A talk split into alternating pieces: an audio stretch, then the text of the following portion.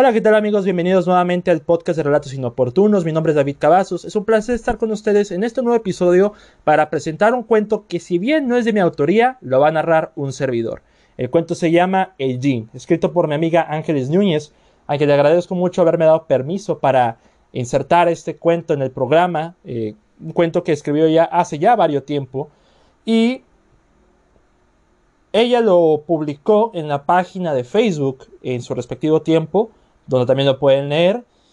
Y desafortunadamente Ángeles no podrá dar introducción a este cuento, eh, lamentablemente, pero si algo puedo decir es que ella es una gran, gran, gran amiga, además de que es muy buena contando historias. Tiene un enorme sentido de la fantasía que ya quisiera yo, o sea, la verdad, ya quisiera yo establecer un mundo de completamente fantasía, porque yo soy más de situaciones cotidianas y situaciones bastante inconvenientes, se puede decir.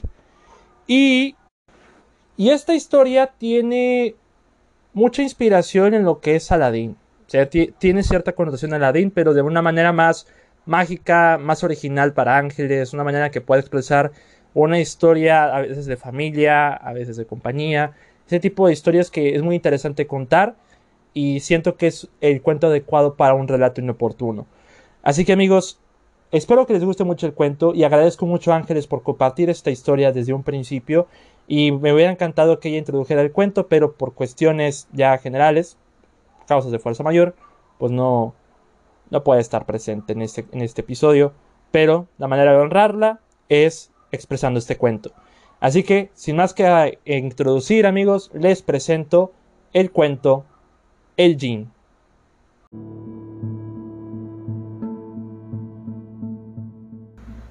El Jin, por Ángeles Núñez. Era la medianoche de un jueves de verano. Los hermanos Singer jugaban en el armario. La pequeña Penny encontró una lámpara dorada. Incrustaciones de diamantes la rodeaban.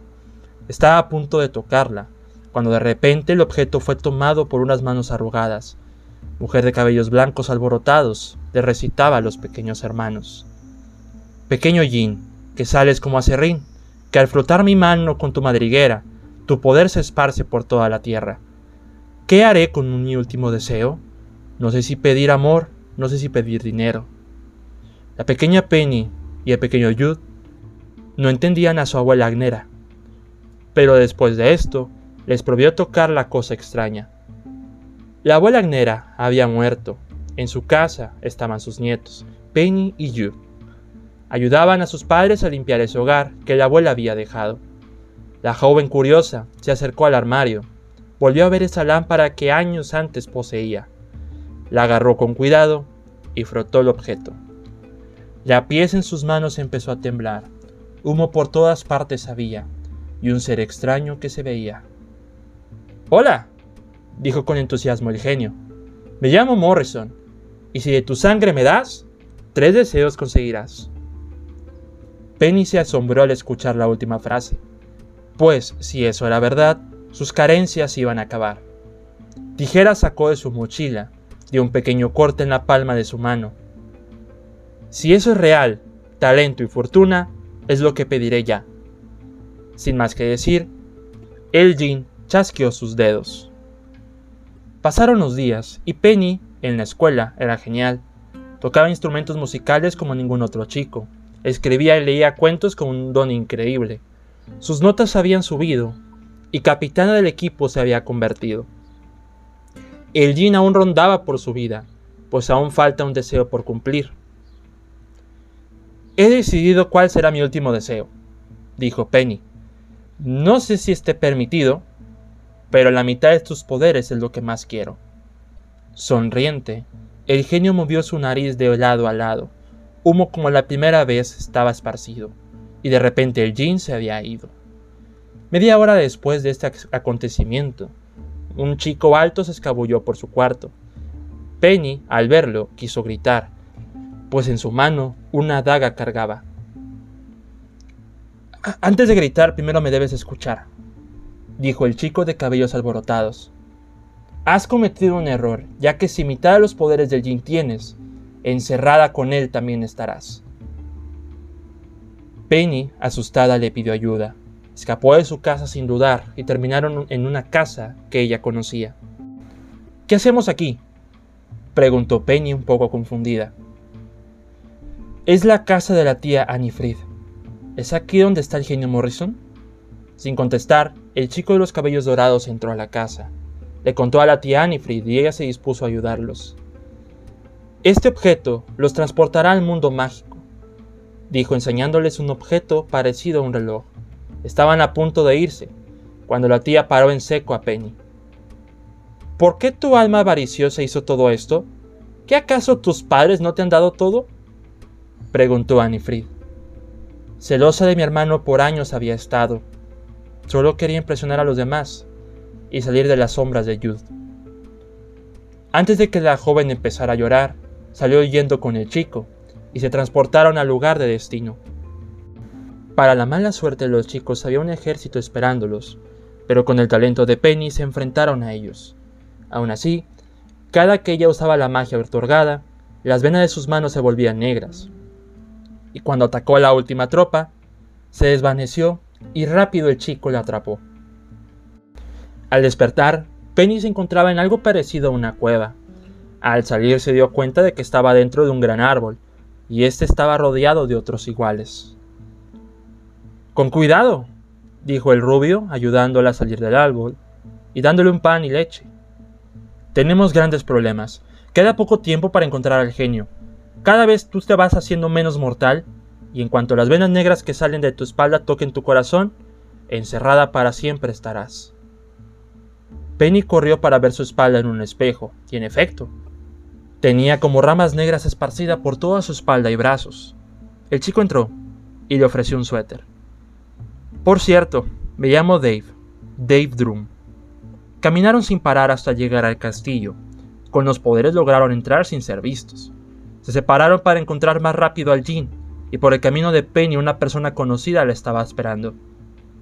Tía Anifrid, ¿qué haces aquí? preguntó Penny. Me llamó mucho la atención lo último que dijiste, respondió la tía acercándose a Penny. Yo era como tú, siempre a la sombra de Agnera, y ahora vengo a ayudarte. De repente salió el Jean. Morrison, detrás de Anifrid y Penny, retrocedió. No tengas miedo, él es parte de la ayuda.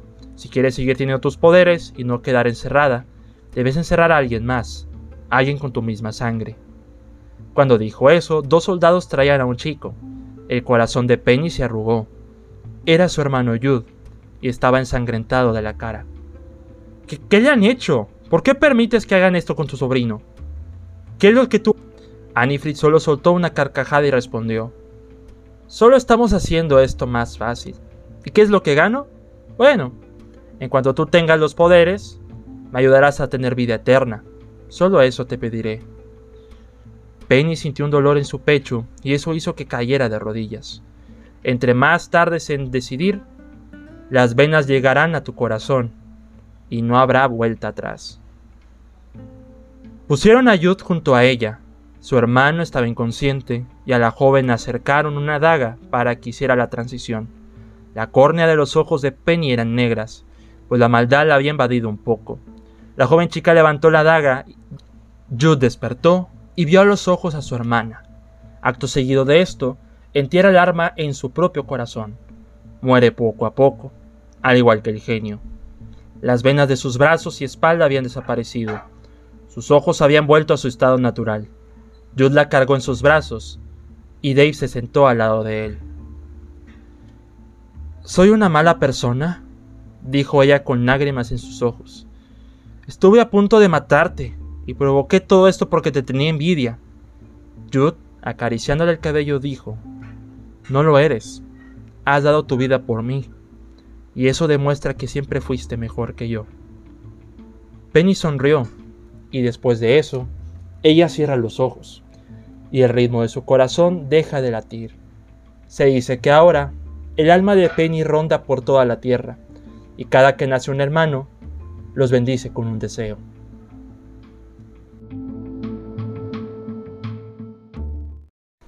Y ahí lo tienen amigos, el Jean. Espero que les haya gustado mucho este cuento, como a mí me encantó narrarlo, la pasé bastante bien narrándolo. Y reitero, una vez más a Ángeles un, eterno agradecimiento, no solamente por compartir esta historia, sino por siempre brillar como persona y reflejar mucho de esto en la manera en que cuenta sus historias. Así que, sin nada más que decir amigos, hasta aquí termina el episodio. Muchas gracias por acompañarme, muchas gracias por escuchar la narración y si tú, como Ángeles y los varios autores de este programa, quieren compartir sus historias con un servidor, pues pueden contactarme en correo electrónico, eh, en correo es cabazosde5.gmail.com o por mensaje directo en Twitter, que mi Twitter es arroba davidcad21. También pueden seguir a la página de Facebook de Relatos Inoportunos y el podcast está disponible en Spotify, Anchor, Google y muy pronto en Apple Podcast. Además de que pueden seguir a nuestro podcast hermano, La Cueva del Cine, donde hablamos de cine, televisión y alguna que otra idiotez. Pero pueden seguirlo también, ya está disponible en Spotify por si lo desean escuchar. Sacamos un episodio de Brooklyn Nine-Nine que ya está disponible. Entonces amigos, mi nombre es David Cavazos, muchas gracias por escucharme y nos escuchamos hasta la próxima.